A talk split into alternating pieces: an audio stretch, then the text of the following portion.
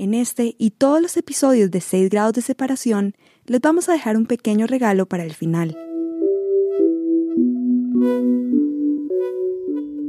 La idea de ciudades deshabitadas no me angustia tanto por la condición desértica de las calles y por la inexistencia del ágora que éramos en los espacios públicos donde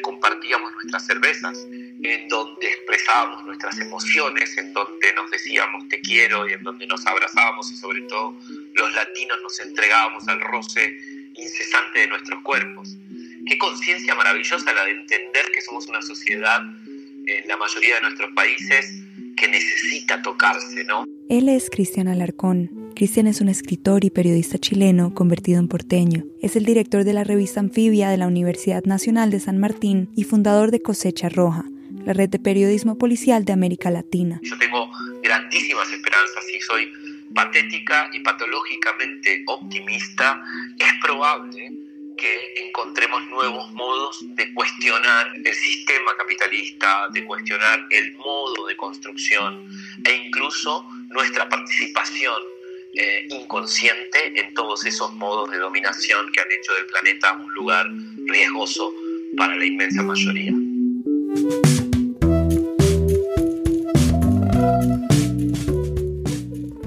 Bienvenidos a 6 grados de separación un podcast para estos días de encierro en los que como nunca queremos creer que todos estamos conectados y que como nunca queremos encontrarnos.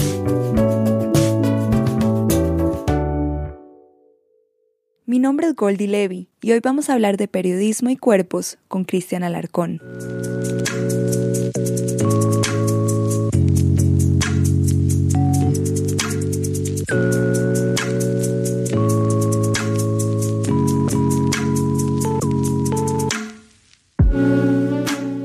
las calles que ya no caminamos, los cafés que ya no compartimos, esos besos y abrazos que tienen de frontera las pantallas, hay una nueva forma de habitarnos. Ahora que los teatros están cerrados y el espectáculo se vive desde adentro, en lo cotidiano, estamos obligados a repensarnos. Por eso quisimos hablar con Cristian Alarcón. Cristian, además de dirigir Anfibia y Cosecha Roja, es el creador del Laboratorio de Periodismo Performático, este es un espacio que invita a periodistas y artistas a crear juntos de manera interdisciplinaria. Además, es codirector de la Maestría en Periodismo Narrativo de la Universidad Nacional de San Martín y profesor en periodismo. Y ha escrito tres libros. Cuando muera quiero que me toquen cumbia, que ganó el premio Samuel Chafkin a la integridad en el periodismo y fue traducido al inglés. Y si me querés, quereme tranza, y un mar de castillos peronistas. Y como casi todos, Cristian está en aislamiento. En mi caso, en este departamento del barrio de San Cristóbal de Buenos Aires, llevamos junto a mi hijo de 17 años, Pablito, y su novia Lara, eh, unos 47 días de cuarentena porque comenzamos una semana antes. Es decir, que ya llevas más de un mes en la casa. ¿Qué empiezas a extrañar? Hace dos días por primera vez tuve la necesidad de subirme a mi camioneta y manejar 2.000 kilómetros hasta la Patagonia para darle un abrazo a mi madre y le prometí que apenas eh, exista esa posibilidad es lo que voy a hacer. Y extraño la familia, pero también extraño los bares. Sobre, todo extraño las barras. Y no por la cantidad que bebía, sino por la calidad de la relación humana con desconocidos. Ese convivir con el todo humano que, que nos vuelve sujetos también, porque el otro no es solamente información, sino que también presencia, eh, y energía. Y a falta de no poder salir a bares y de no ver a la gente con la misma constancia que antes, ¿qué sientes que te ha salvado?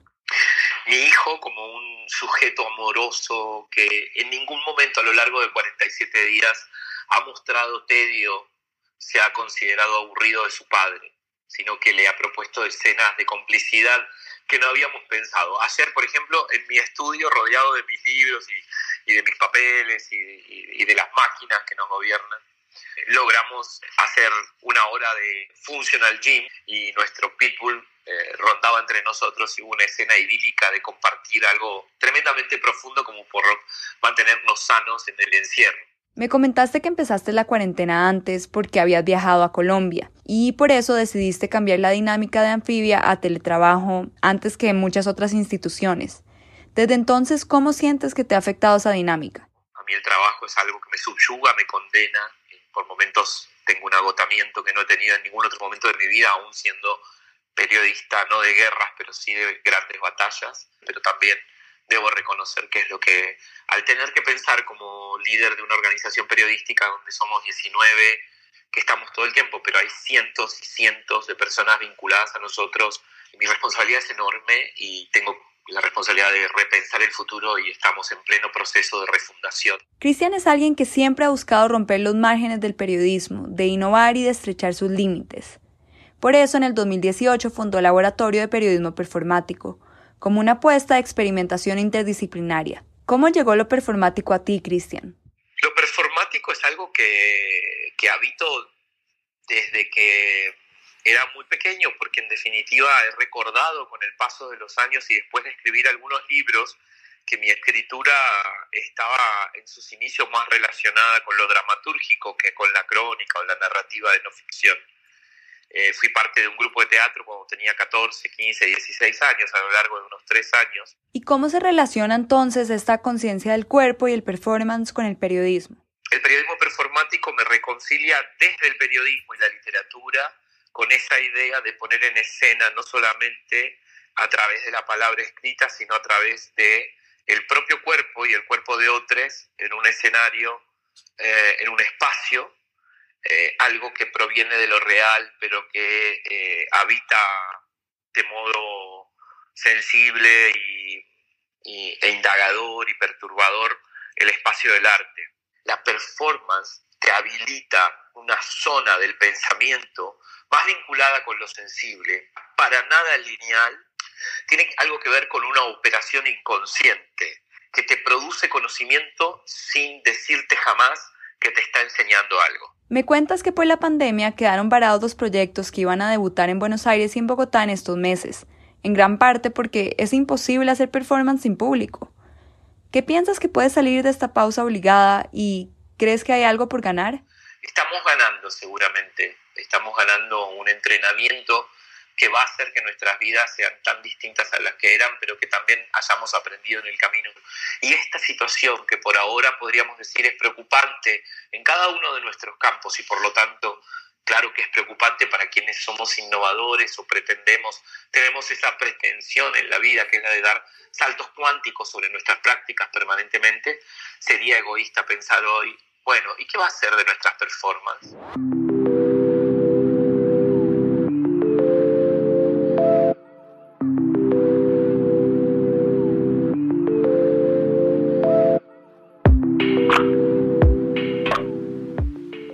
Recientemente, Christian publicó un poema llamado Olor a Diablo en el libro Cuerpos, publicado en la versión papel de Anfibia. Christian cuenta que a sus 14 años por primera vez tuvo conciencia de su cuerpo, cuando hizo parte de ese grupo de teatro, y esa conciencia fue quizás uno de los elementos que eventualmente lo llevaría al periodismo performático. Un extracto del poema suena así.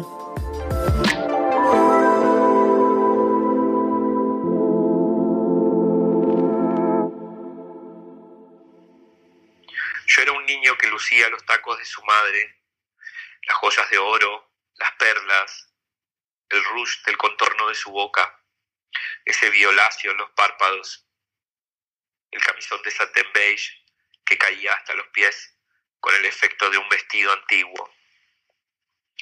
Era una niña inteligente, de voz y modales finos, viviendo entre salvajes.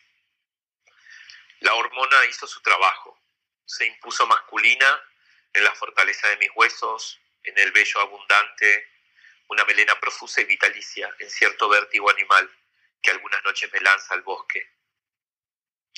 Entonces el ansia de lo viril convive con la suavidad de mis primeros pasos delicados.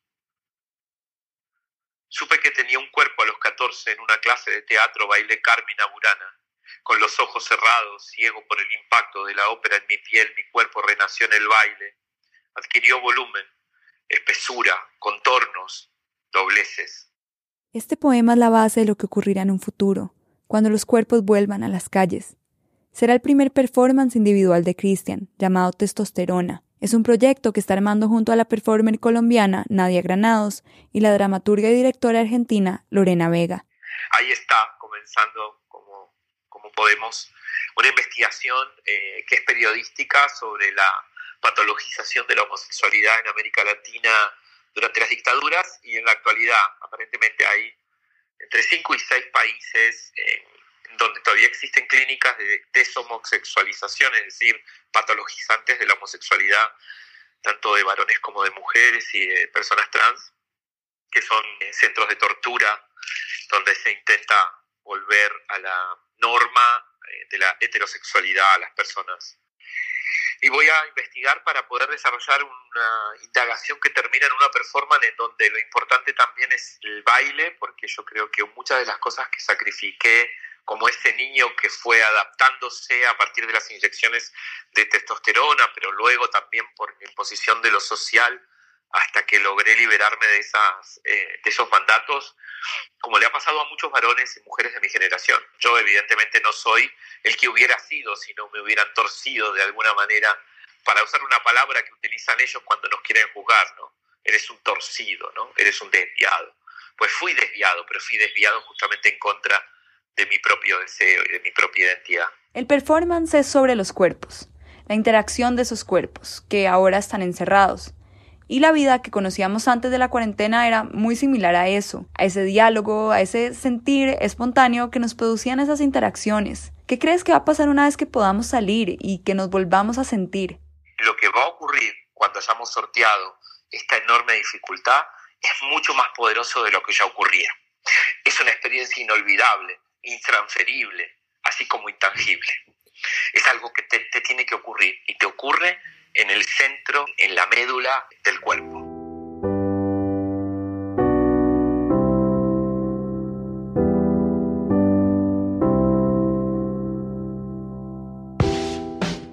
hasta que nos volvamos a ver, seguiremos añorando, pero también ojalá reflexionando, y si contamos con el privilegio, encontrándonos en estos cuerpos que habitamos, en el performance que dice Cristian, es ahora nuestra vida diaria, que surge mientras lavamos platos o preparamos la cena. Y para cuando los cuerpos regresen al escenario o a la calle, habremos cambiado.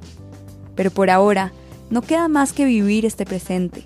Y por eso, para recordarnos que la vida es ahora, Cristian nos dejó de regalo estas recomendaciones. Disfruten del sol por la mañana, rieguen sus plantas, cultiven sus flores, cocinen delicioso. Háganse tiempo para llamar a sus padres y a sus padres, aunque estén enojados con ellos. Reconcíliense con el que puedan reconciliarse. Eh, cultiven como si se tratase de flores preciosas, las amistades de antaño, aquellas que han sobrevivido a todas las pandemias, a las pandemias más humanas e invisibles, que son la de nuestros propios monstruos, la de nuestras propias dificultades, la de nuestros propios traumas abandonemos el dolor y el sufrimiento, hagamos procesos que nos purifiquen y nos encandilen sobre nuestra propia belleza, que es la belleza de lo sanado. Abandonemos el resentimiento, el odio, abandonemos esa capacidad increíble que tenemos de compararnos con el otro. Es el momento perder el miedo, definitivamente, y abrazar lo vital, eh, tratando de ser lo más espontáneos posible, seamos espontáneos. Como decimos en Buenos Aires, no seamos caretas.